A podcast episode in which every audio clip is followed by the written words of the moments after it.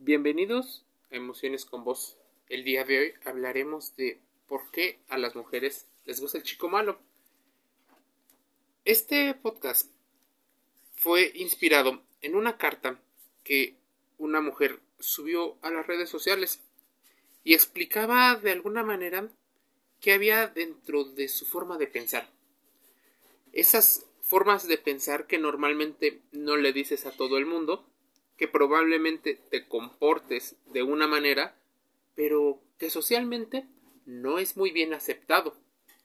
Si bien el fenómeno del el chico malo, el bad boy, eh, demuestra ciertos rasgos de masculinidad tradicional que a las mujeres posiblemente les atraen, dejemos claro que para la construcción de estos arquetipos necesitamos dos corrientes.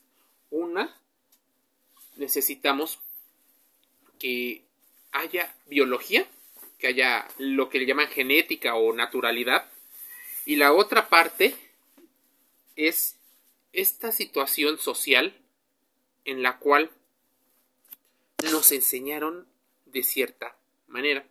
Mira, el fenómeno del chico malo, explicado por la psicología, y esta chica que escribía la carta mencionaba que las mujeres saben reconocer al chico malo, saben perfectamente que solo les puede atraer problemas, pero tienen esa parte que posiblemente se vuelve una adicción. Seguro que conoces la típica historia donde la chica, que aparentemente es buena, tiene ciertos rasgos de personalidad como el de Bella, esa chica que se enamora de Bestia y que lo quiere transformar con su amor, con su dulzura, porque él le cuenta toda esa historia triste que ha tenido, los malos momentos que lo han llevado a ser el chico malo. La chica buena y dulce conoce al chico malo y se enamoran de su espíritu rebelde y osado, a pesar de que hay señales de dolor, a pesar de que hay intermitencia y de que posiblemente sea una persona con rasgos egoístas.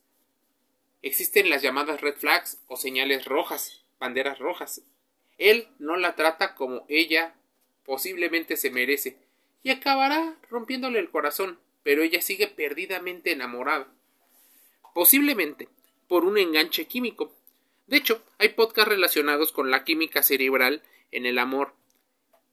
Para resumen, oxitocina, dopamina, serotonina, está la fenil, fenilatilamina, que forman parte de todos estos cóctel químico que tal vez el condicionamiento clásico a partir de lo que te enseñan en la sociedad y la parte biológica en la cual estas sustancias se vuelven altamente responsables de tu aparente enamoramiento.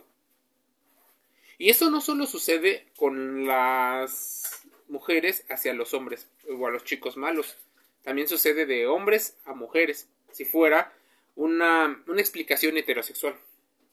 El cerebro está eh, químicamente eh, compuesto, así que podrían pasar en otro tipo de relaciones.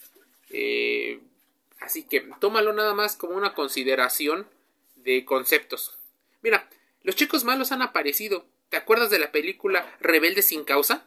Donde James Dean ponía los zapatos sucios, donde fumaba y hacía otros, otros comportamientos que algunos especialistas en psicología determinaban que era parte de la triada oscura, sí. Narcisismo, psicopatía y maquiavelismo, pero pocas veces la gente lo quiere admitir. El personaje de Johnny Depp en Cry Baby, o por ejemplo, Jess Mariano en Gilmore Girls. Pero, ¿qué pasa cuando nos enamoramos o nos encontramos en la vida real? En la vida real, sabes que no se puede tener una relación sana con un chico malo, una equilibrada. Pero ahí estamos, necios, y sigues enamorándote de ellos, sigues prefiriéndolo a ello por el reto, porque es divertido, porque piensas que lo vas a cambiar, porque probablemente encaja en eso que te enseñaron, porque te dijeron que un hombre de alto valor, un hombre alfa, un hombre proveedor, era el ideal. Es más, posiblemente te enseñaron a que el amor es el centro de todo. ¿Por qué ocurre esto? la psicología tiene muchas veces la respuesta. Si nos eh, guiamos también con las neurociencias, con la medicina, sociología, antropología, podemos explicar algunos de los fenómenos y en particular explicaremos el de los chicos malos.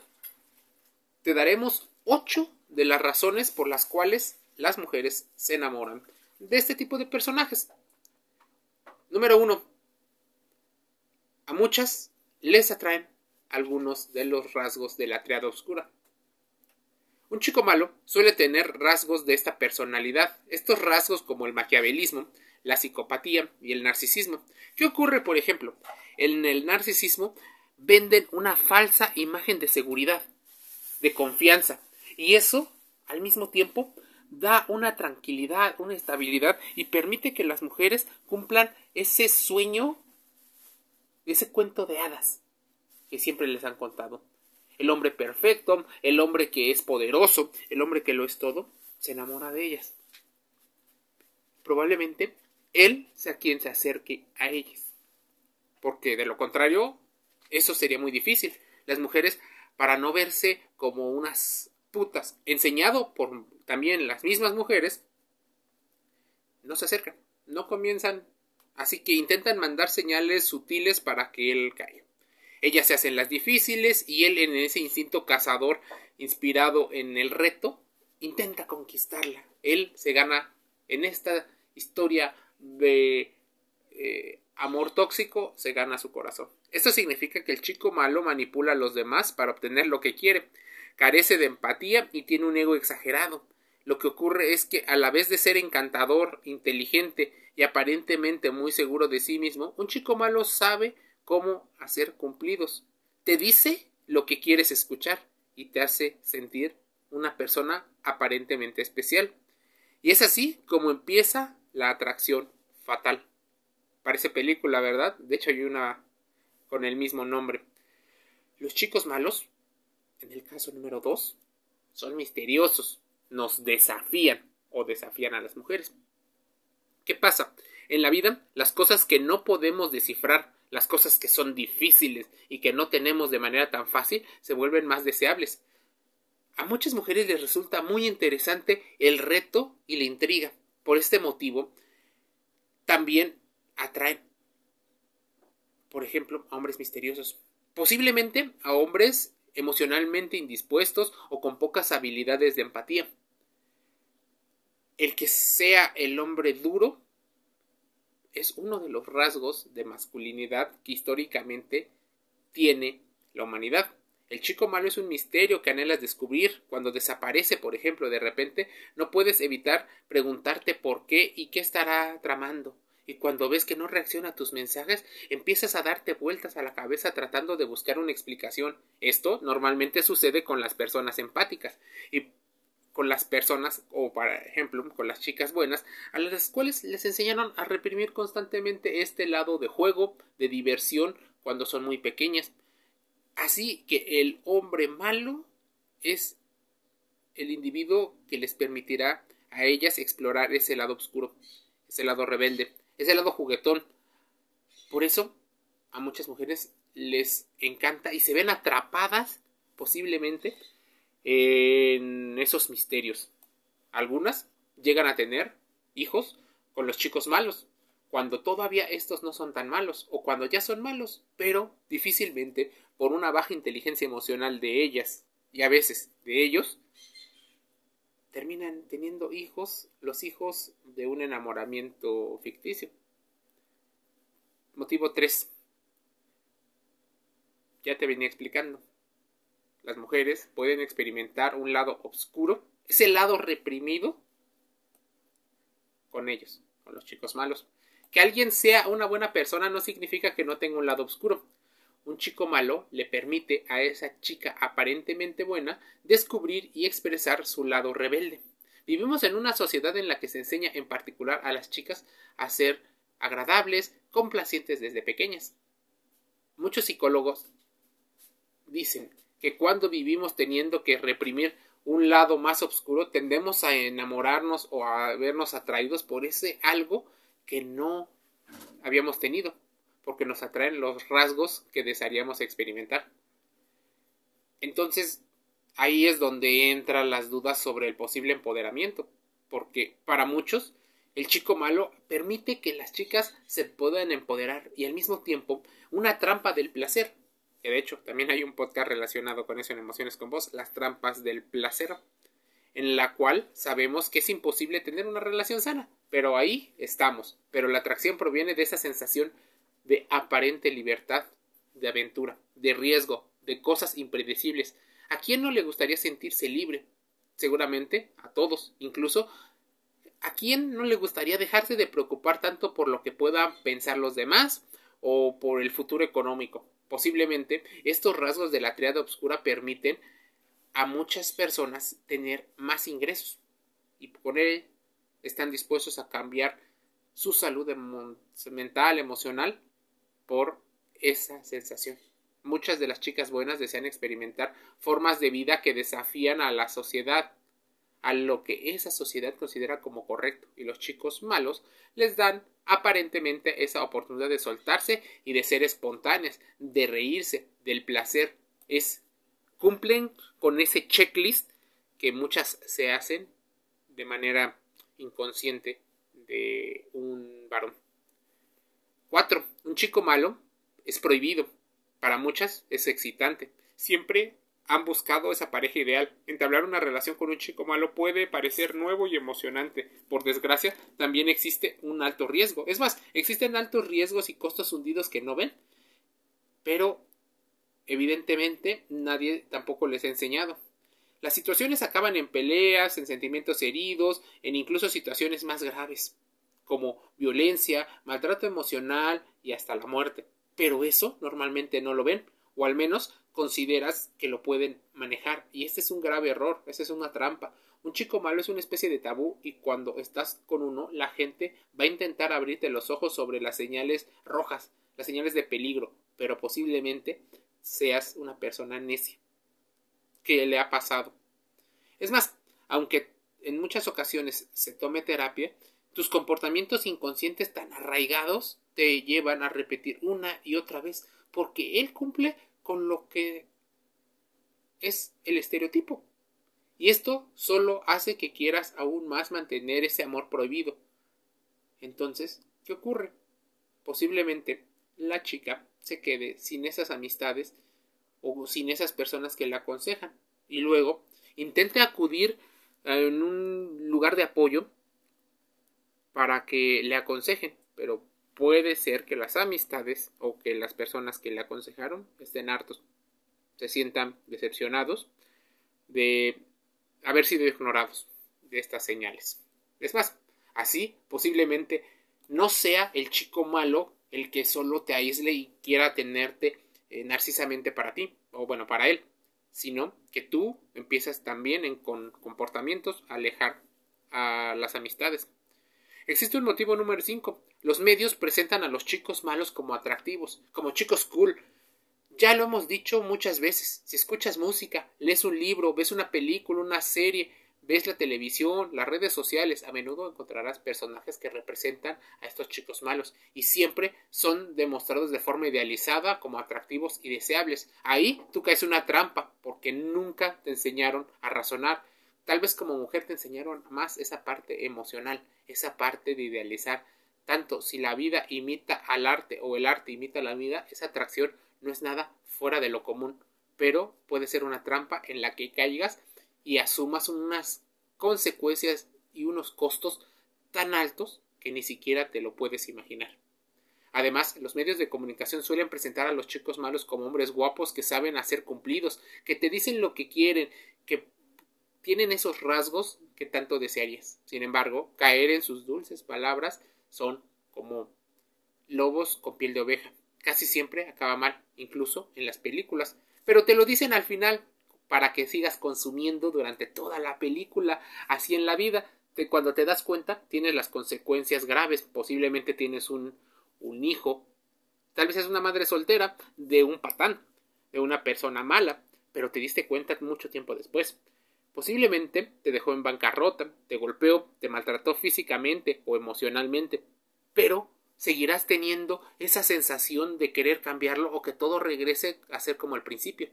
pero eso posiblemente también era una trampa. 6.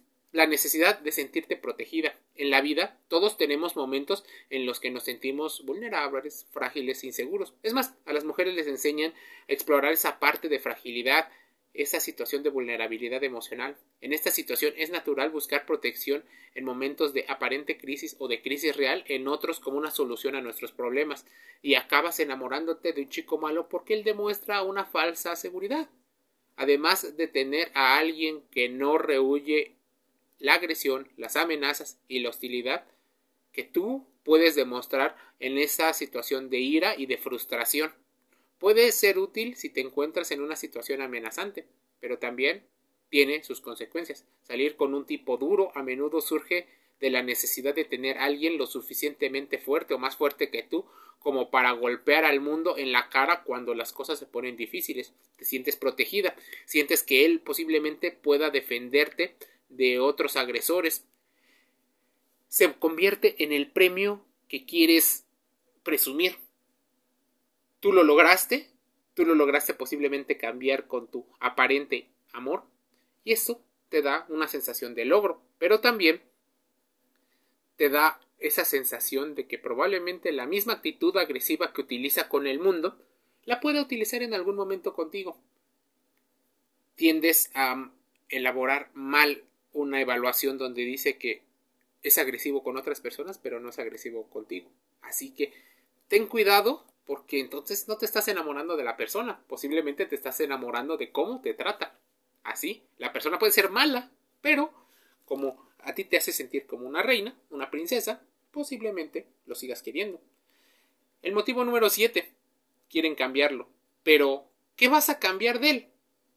Él prometió cambiar y no lo hizo. Son palabras esperanzadoras pronunciadas por muchos, pero la realidad es que ni tú ni nadie, ni siquiera el amor puede cambiar a alguien que no tiene ninguna intención de hacerlo. Es más, ser así le trajo muchos beneficios, le trajo poder, le trajo dinero, le trajo estatus, le trajo mujeres, las que forman parte de un séquito de admiradoras que llenan su ego.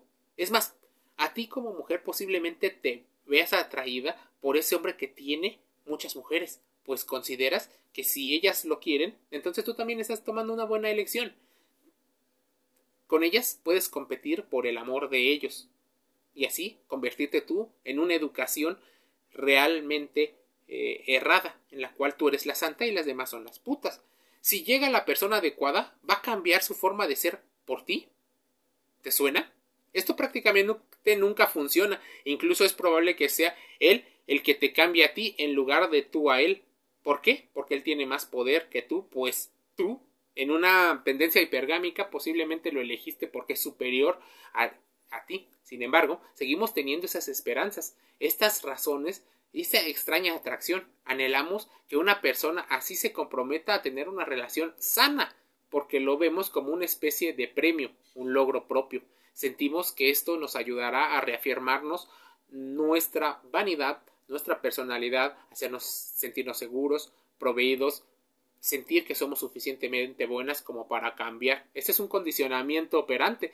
A un hombre no le interesa en muchas ocasiones, debido a la educación, en absoluto cambiar este tipo de situaciones.